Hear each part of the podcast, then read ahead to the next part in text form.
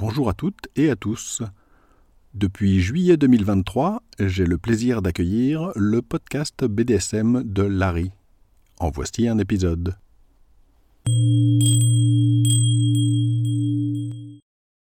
Bonjour et bienvenue sur le podcast BDSM de Larry. Je suis Larry. Ceci est le 21e épisode.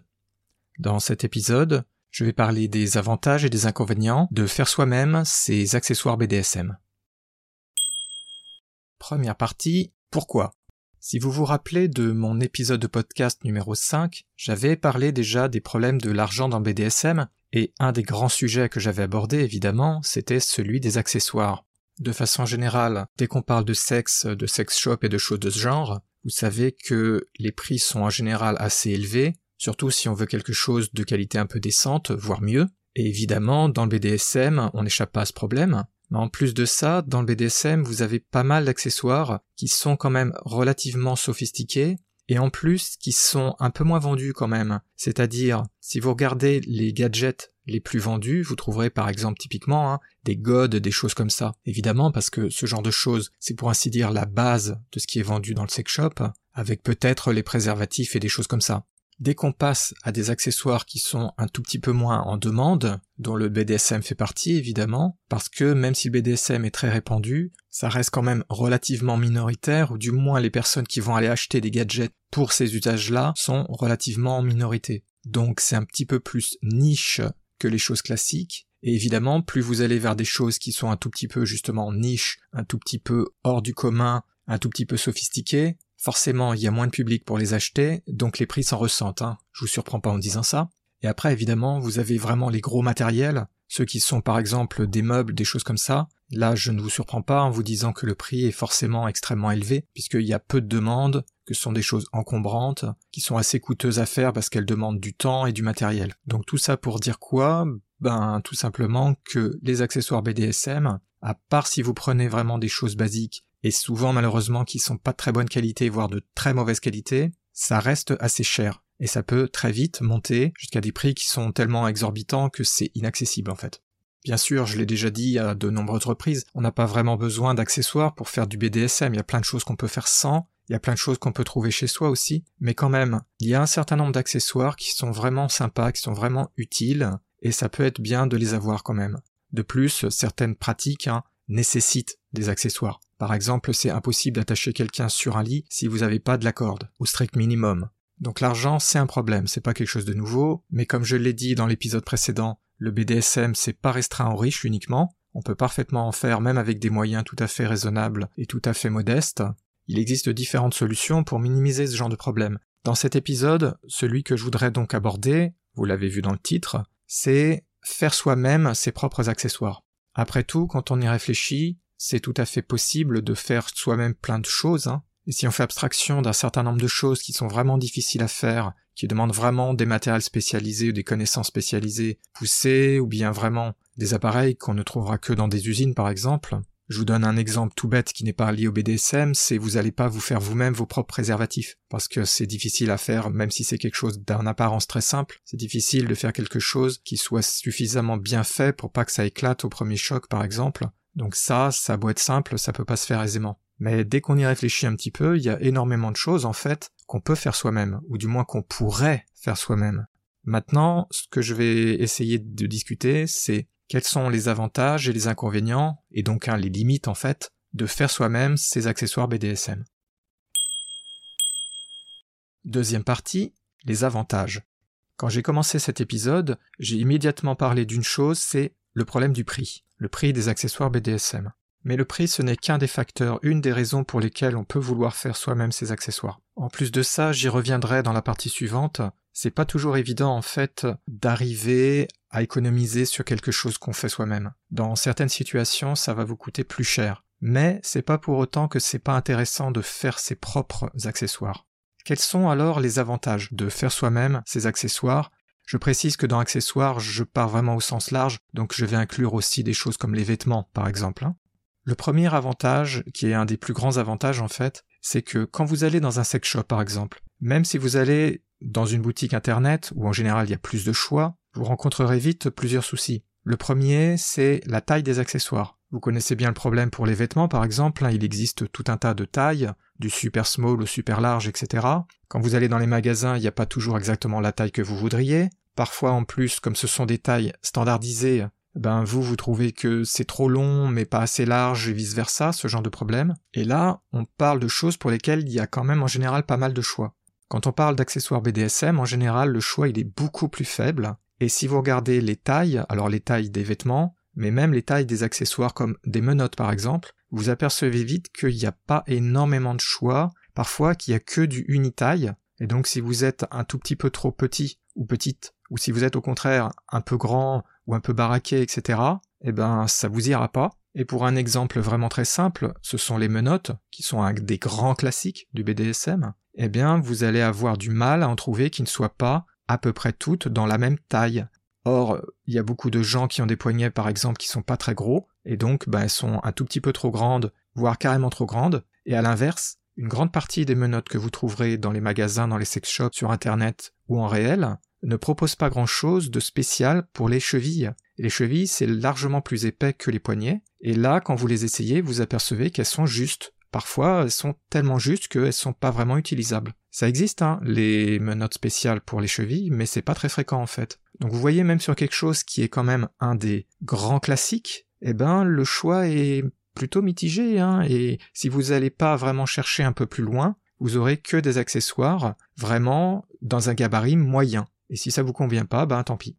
Ensuite, vous avez aussi les accessoires qui ne sont pas adaptés aux mesures, par exemple de votre lit, ou bien qui n'ont pas le bon système de fermeture, alors que vous voudriez par exemple du scratch, il propose uniquement des fermetures qui sont avec des grosses boucles qui sont difficiles à, fermer et à ouvrir.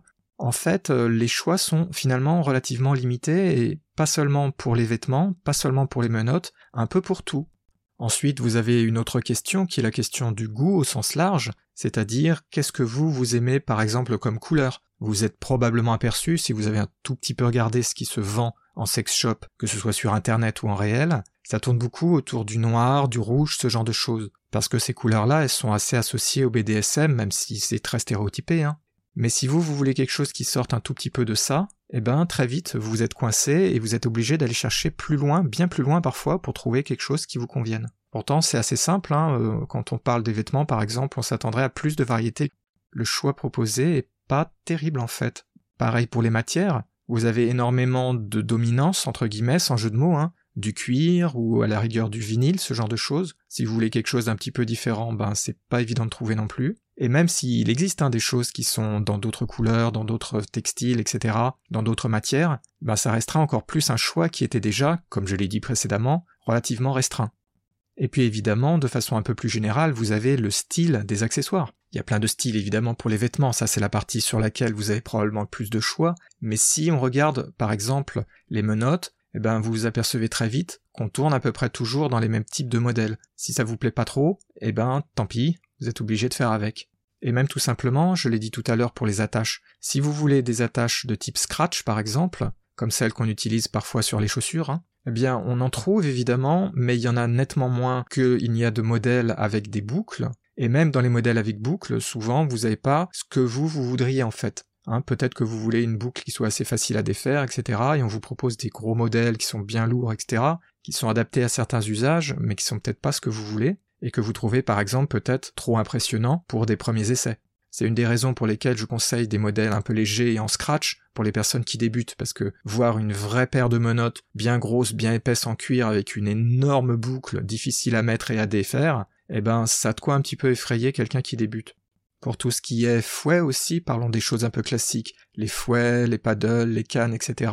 Vous vous apercevez assez vite que finalement on tourne à peu près toujours dans les mêmes choses, et que le choix est relativement restreint, ou alors il faut aller trouver des choses un petit peu plus euh, cachées, entre guillemets, qui sont nettement plus chères et qui sont faites par exemple par des artisans. Mais là, euh, j'ose même pas vous dire les prix parce que ça devient vite cher. Et puis bien entendu, pour le cas des vêtements, Bon bah alors là, même si les vêtements c'est une des choses sur lesquelles il y a quand même beaucoup de choix, hein. si vous voulez quelque chose d'un tout petit peu spécifique, si vous voulez par exemple des dentelles ici, ou bien des lacets à cet endroit-là, etc., bah évidemment vous trouverez pas ce que vous voulez exactement. Forcément, hein, c'est normal, on peut pas répondre exactement à votre demande, à part si vous le faites faire sur mesure, mais là c'est tellement cher que c'est inabordable en général. Donc vous voyez, on se trouve quand même assez vite coincé. Tout ce que je viens donc d'expliquer, tous ces problèmes d'avoir quelque chose qui soit à votre mesure, qui soit ce que vous cherchez vraiment, qui soit à votre goût, les couleurs que vous aimez, les matières que vous aimez, etc. Pour résoudre tout ça, évidemment, il y a une solution, la solution, qui est de faire soi-même. Après tout, comme on dit, on n'est jamais si bien servi que par soi-même, pas vrai?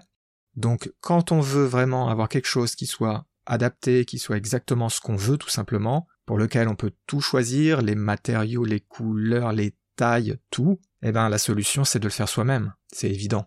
Typiquement, si vous avez par exemple une machine à coudre ou un tout petit peu de matériel pour du bricolage, eh ben vous pouvez déjà faire pas mal de choses. Même en n'ayant que très peu de connaissances, on peut déjà faire un nombre de choses assez conséquentes. Par exemple, si je parle de ce que moi j'ai fait, ce que j'ai expérimenté, j'ai bricolé des vêtements pour des amis, alors, je les ai pas construits en entier, hein, je les ai basés sur des vêtements déjà existants que j'avais achetés dans des magasins où c'est pas trop cher, et ensuite je les ai découpés, j'ai rajouté des trucs sur les côtés, j'ai rajouté des sangles par-ci, par-là, bref, je les ai agrémentés, et évidemment je les ai ajustés à leur taille pour que ce soit exactement ce que je voulais et ce qu'elle, elle voulait.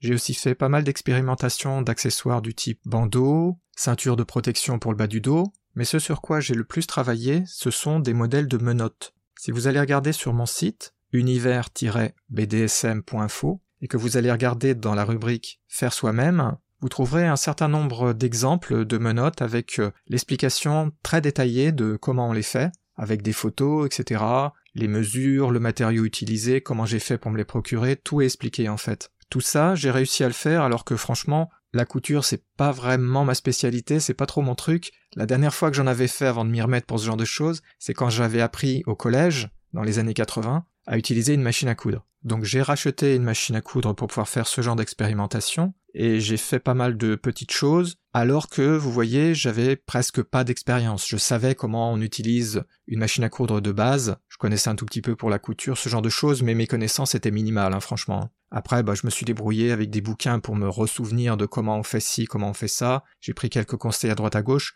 mais grosso modo, je me suis débrouillé. Et pour des choses simples, il n'y a pas besoin d'avoir beaucoup de connaissances. La seule chose à savoir, c'est comment passer le fil dans la machine, et puis choisir la bonne aiguille, parce que là j'ai eu des fois des petits problèmes. Mais en dehors de ça, même quelqu'un donc qui est quasi débutant, hein, comme moi, peut arriver à faire des choses tout à fait correctes, en y passant un tout petit peu de temps et pas tellement de temps. Hein. je dois vous dire que je suis pas très patient pour les travaux manuels, etc. Donc euh, j'y suis arrivé. Si moi j'y suis arrivé, alors que je suis pas super doué pour ça et surtout que je suis très impatient pour ça, franchement c'est que c'est accessible à peu près tout le monde. Hein. Et au final, je suis assez content du résultat de mes menottes. J'ai dû faire quelques essais où c'était pas super réussi, bien entendu, avant de trouver des bonnes façons de faire et des modèles qui me plaisent. Mais au final, j'ai fait des trucs qui sont pas mal, je trouve, qui sont sympas. Et ce, donc, en partant quasiment de zéro. Évidemment, si vous, vous avez des connaissances plus importantes en matière de couture et de ce genre de choses, vous pourrez y faire beaucoup mieux que ce que moi j'ai fait, ou au moins le faire beaucoup plus facilement. Vous n'aurez pas les barrières d'apprentissage que moi j'ai été obligé d'affronter un minimum quand même. Et de la même façon, hein, là je parlais des menottes, donc là c'était l'aspect couture, j'ai un tout petit peu parlé des vêtements, et on peut faire aussi pas mal d'autres choses avec par exemple euh, du bois, ce genre de choses. Si on a un tout petit peu de matériel et un tout petit peu de place, et de connaissances, parce que là aussi il faut un minimum quand même de connaissances pour au moins démarrer, on peut faire un certain nombre de choses. Dans un autre ordre d'idée encore beaucoup plus simple, j'ai bricolé autour de mon lit un système d'attache qui m'a permis d'avoir donc des chaînes qui font tout le tour du lit, et qui permettent ensuite, évidemment, bah, d'attacher des menottes à n'importe quel endroit, ce qui donne énormément de possibilités. Ça, c'est encore plus simple que la couture. J'ai même écrit un article à ce sujet sur mon site dans lequel je détaille exactement ce que j'ai utilisé, où j'ai été acheter le matériel, etc. Et la seule chose que j'ai dû acheter en plus des chaînes elles-mêmes et puis de quelques anneaux, qui servent évidemment de point de contact entre la chaîne et les menottes, la seule chose que j'ai vraiment dû acheter en fait, c'était une euh, mini pince euh, Monseigneur, une pince coupe-boulon en fait, hein, qui permet de couper les chaînes, parce que bon, elles sont quand même assez épaisses et je voulais pas faire euh, dans le magasin leur demander exactement oui, je les veux à telle telle dimension parce que ça aurait paru un petit peu bizarre les dimensions que je voulais. Et là, franchement, c'était très simple à faire, c'est vraiment à la portée de tout le monde. Donc vous voyez, je pense vraiment qu'il y a moyen soit d'adapter des choses, comme je l'avais dit pour les vêtements par exemple, soit de les faire complètement, comme j'ai fait pour mes menottes. Et si vous avez de l'ambition et puis que vous avez des connaissances ou que vous avez du temps à consacrer à apprendre tout ça, ben vous pouvez faire des choses beaucoup plus sophistiquées si vous voulez évidemment. Cela dit, il y a quand même quelques petites difficultés, il n'y a pas que des avantages, il y a différentes limites. Je pense que vous en avez déjà perçu quelques-unes juste en écoutant ce que je disais dans cette partie. Je vais détailler tout ça dans la partie suivante. Troisième partie, les désavantages et limites. Évidemment, jusqu'à présent, je me suis quand même concentré sur les points positifs, entre guillemets, mais vous vous doutez bien que c'est pas forcément toujours si simple, parce que pour arriver à faire tout ça, il y a quand même un certain nombre de problèmes. Le premier problème, par exemple, c'est le temps. Est-ce que vous avez du temps à consacrer à tout ça? Alors certaines des choses dont j'ai parlé, elles se font facilement. Hein. Elles se font en quelques dizaines de minutes maximum. Vous n'avez pas besoin forcément hein, de faire des grandes recherches. Après, si vous devez, par exemple, investir du temps pour apprendre à coudre, ce genre de choses, là, vous pouvez vous poser la question, est-ce que c'est vraiment rentable? Et là, on va arriver à un gros problème fondamental, en fait, c'est est-il vraiment rentable de faire soi-même ses propres accessoires? Évidemment, la réponse dépend énormément du contexte, ça dépend de ce que vous vous connaissez, du matériel éventuellement que vous avez chez vous, d'où vous habitez, de vos connaissances, par exemple en couture, pour faire les vêtements, etc. Mais ça peut être aussi en menuiserie si vous voulez faire des meubles BDSM, ce genre de choses.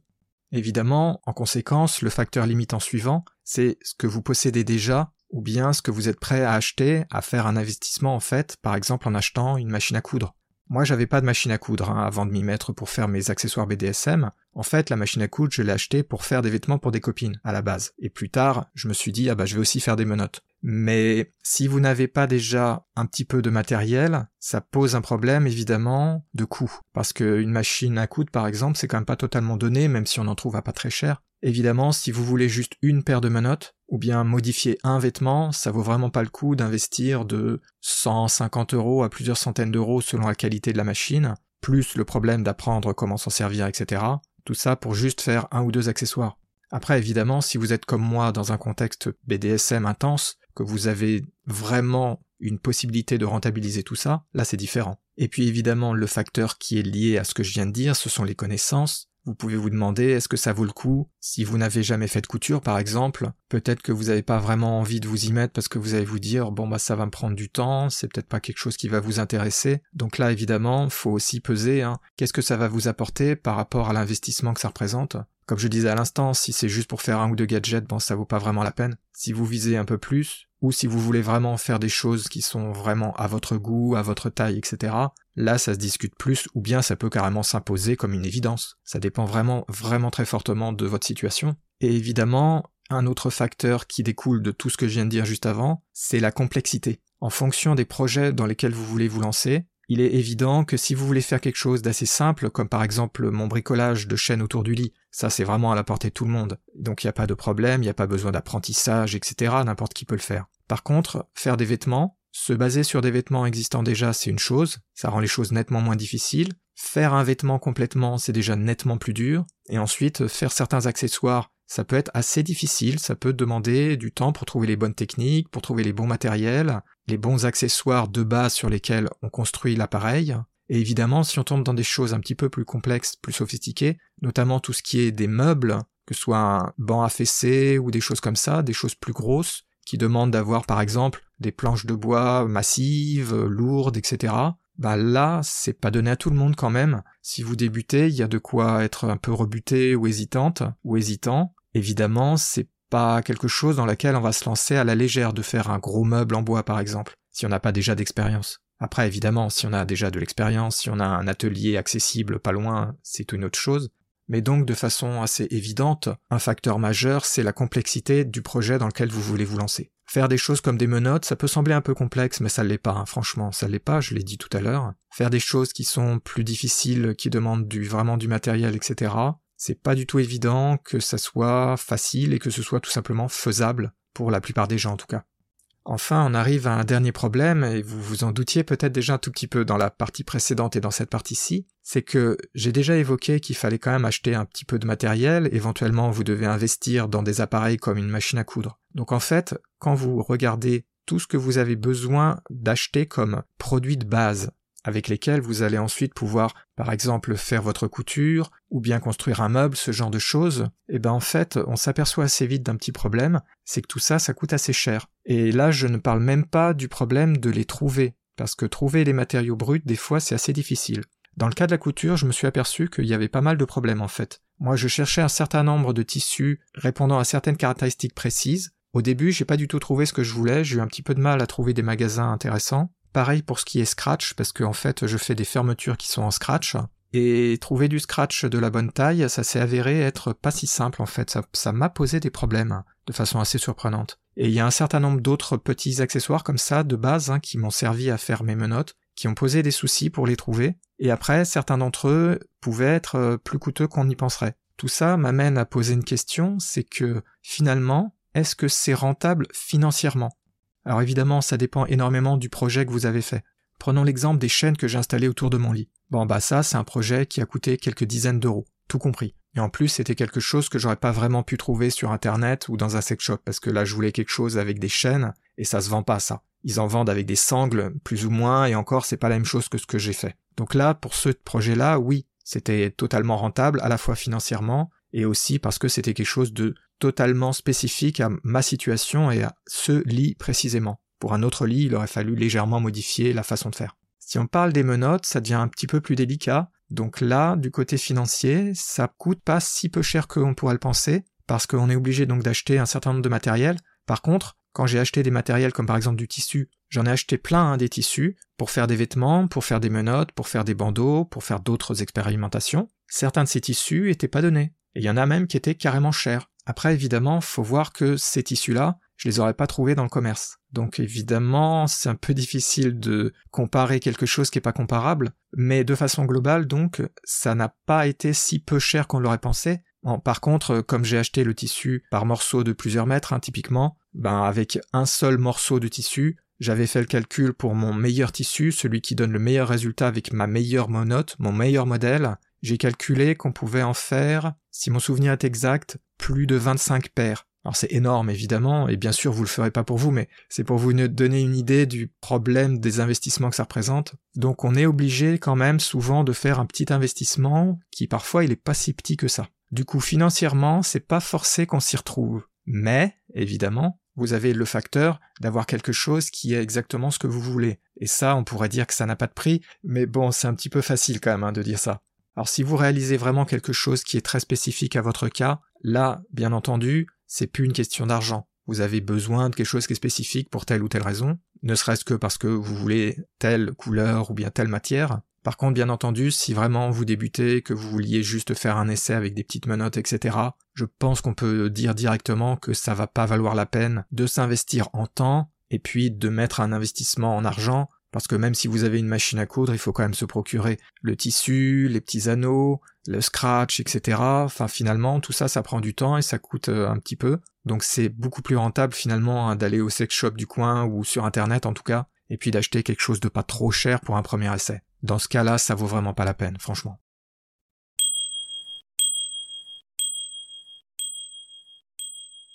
Comme vous voyez, il y a des avantages, il y a quand même des inconvénients ou du moins des limites.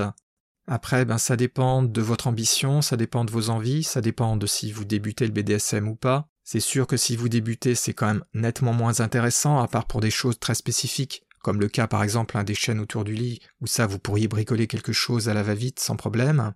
Pour toute chose un tout petit peu plus sophistiquée ou qui a besoin d'un tout petit peu plus de matériel, quand on débute, donc à mon avis, ce sera pas une vraie économie, donc je pense pas que ce soit vraiment la peine, sauf vraiment si vous êtes un expert ou une experte par exemple, euh, prenons la couture, hein, puisque c'est ce que j'ai fait le plus, et que pour vous c'est rien du tout d'utiliser quelques bouts de tissu que vous avez chez vous, et que vous pouvez, avec vos connaissances, faire ça assez rapidement. Donc là, ok, ça pourrait passer. Si vous n'êtes pas dans ce cas-là, je pense pas que ce soit très rentable en fait.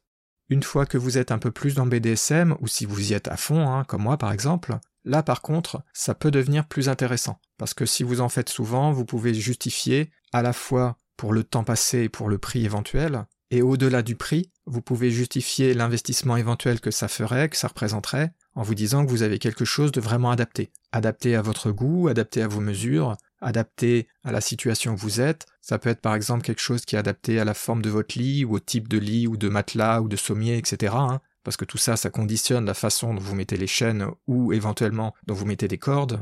Mais je pense quand même qu'il faut souligner que pouvoir faire quelque chose qui est vraiment, vraiment adapté, c'est quand même quelque chose de super. Il n'y a pas d'autre mot, hein, c'est vraiment formidable. Si vous y arrivez, si vous avez un tout petit peu de capacité, un petit peu de matériel, et puis un petit peu d'ambition pour le faire, ça peut vraiment être super d'avoir des choses qui sont vraiment ce que vous voulez, ou ce que vous et votre partenaire voulez, bien entendu. Hein. C'était sous-entendu dans tout cet épisode. Et c'était sans parler de si vous avez des envies, des projets qui sont quasiment impossibles à trouver vendus dans le commerce parce que c'est trop spécifique et que tout simplement c'est pas vendu. Moi, je vois tout simplement le cas de mes menottes. Hein. C'est pourtant quelque chose de tout bête et qui est vendu sous de très nombreuses formes. Il y a même plein d'artisans qui vous proposent plein de variantes. Hein. Mais j'en ai fait certaines qui sont uniques. Il n'existe rien d'autre qui s'y compare sur Internet ou ailleurs parce que utiliser ces tissus-là, c'était quelque chose que j'ai jamais vu ailleurs. J'ai notamment utilisé dans mon meilleur modèle du tissu en microfibre, qui est quelque chose de vraiment génial, et cher d'ailleurs, et ça donne un super résultat. Et ça, j'ai jamais vu ailleurs sur Internet ou euh, sur les sex shops, etc. Personne qui vendent de produits qui se rapprochent de ça. Il y a plein de variantes, mais ça, par contre, j'ai jamais vu nulle part. De la même façon, mes systèmes de scratch, qui sont un petit peu difficiles à comprendre dans un format podcast parce qu'il faut le voir sur une photo pour comprendre, sont aussi des choses qui ne sont pas en général proposées sur Internet et j'en ai trouvé aucun modèle qui soit fait de la même façon que les miens. Donc euh, vous pouvez faire des choses vraiment très spécifiques et des choses qui n'existent pas. Donc là, évidemment, ça justifie totalement un investissement si vous voulez quelque chose qui de toute façon ne peut pas être acheté, évidemment. Alors la question reste posée, devez-vous ou pas tenter de faire vous-même vos accessoires BDSM bah comme je l'ai dit, hein, je peux pas vraiment vous répondre. Tout ce que je peux vous dire, c'est que on peut faire beaucoup de choses avec des moyens pas très importants, avec des connaissances pas très importantes, un investissement en temps qui peut être raisonnable. Même si je dois reconnaître, hein, mes menottes, ça m'a pris pas mal de temps, mais j'ai fait beaucoup de modèles aussi. J'aurais pu m'arrêter dès la première. À mon avis, donc, c'est surtout intéressant quand même, hein, si vous êtes déjà un tout petit peu au moins dans le BDSM, ou beaucoup, évidemment. Si ce n'est pas le cas, à si vraiment vous trouvez une bonne justification, c'est vraiment probablement beaucoup plus simple de trouver quelque chose sur Internet, ou dans un sex shop carrément, ou éventuellement même quelque chose qui n'est pas exactement à 100% ce que vous vouliez, que vous rabotez un peu à droite à gauche, ou vous coupez un morceau, ou vous rebricolez un petit peu. Mais quand même, faire soi-même ses accessoires, c'est sympa. Ça permet de faire des choses qui sont impossibles à trouver ailleurs, à moins que vous ayez vraiment les moyens pour demander du sur-mesure à un artisan, mais ça c'est pas évident. Donc même si vous voulez pas vous lancer tout de suite dans ce genre de choses, parce que vous trouvez que c'est peut-être un petit peu trop pour le moment en tout cas, il faut garder ça en tête parce que quand même c'est une bonne solution. Comme je l'ai expliqué, c'est pas forcément une très bonne solution financière, ça dépend du projet, hein, je l'ai dit tout à l'heure. Dans certains cas, ça peut vous permettre d'acheter quelque chose qui serait inabordable autrement. Dans d'autres cas, c'est pas très rentable financièrement, mais par contre, ça vous permet d'avoir quelque chose que vous n'auriez pas pu de toute façon vous procurer autrement. En conclusion, pour moi, c'est vraiment quelque chose à garder en tête, même si vous ne pourrez pas tout faire ce que vous vouliez, peut-être qu'il y aura ceci ou cela, et vous vous apercevrez que finalement, pourquoi ne pas le faire vous-même? Si vous voulez des idées, ce que je vous suggère, c'est d'aller regarder la section Faire soi-même sur mon site internet, univers-bdsm.info. Ça vous donnera déjà quelques petites idées, quelques petits exemples par exemple des menottes, mais aussi différents autres accessoires. Et ce qui est intéressant, c'est de garder en tête hein, que c'est moi qui les ai faits et que donc je suis parti avec quasiment zéro connaissance en couture et j'ai quand même réussi à faire des trucs qui sont tout à fait décents. Bon, évidemment, tous ne sont pas aussi bien, hein. ceux du début, ils étaient pas super super, c'est normal, mais ça vous permettra de voir ce que quelqu'un qui débute et qui est pas spécialement doué dans ce genre de choses peut arriver à faire. Ça pourrait vous encourager si vous aviez encore quelques hésitations. En tout cas, gardez cette euh, possibilité en tête. Et n'oubliez pas, si vous êtes euh, envieux ou envieuse de telle ou telle chose que vous voyez sur Internet et qui vous paraît soit impossible à trouver, soit inabordable financièrement, eh ben, gardez toujours à l'esprit qu'on peut toujours tenter de le faire soi-même. J'espère que cet épisode vous aura intéressé et qu'il vous aura plu. Si vous avez des questions, des remarques, des idées, des suggestions sur cet épisode ou sur d'autres épisodes du podcast ou sur les articles de mon site, n'hésitez pas à me contacter. Vous pouvez me joindre par la page contact de mon site à l'adresse univers-bdsm.info.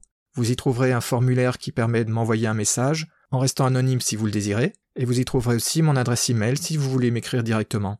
Vous pouvez aussi trouver mon adresse email sur le site du podcast à l'adresse podcast.univers-bdsm.info. Surtout n'hésitez pas si vous avez des choses à dire, des suggestions, si vous voulez me suggérer par exemple des thèmes, des sujets d'articles, ou pour de futurs épisodes de podcast, n'hésitez pas, tout retour m'intéresse, ne vous privez pas surtout. Merci de m'avoir écouté et je vous dis à bientôt pour de nouveaux épisodes sur le podcast BDSM de Larry.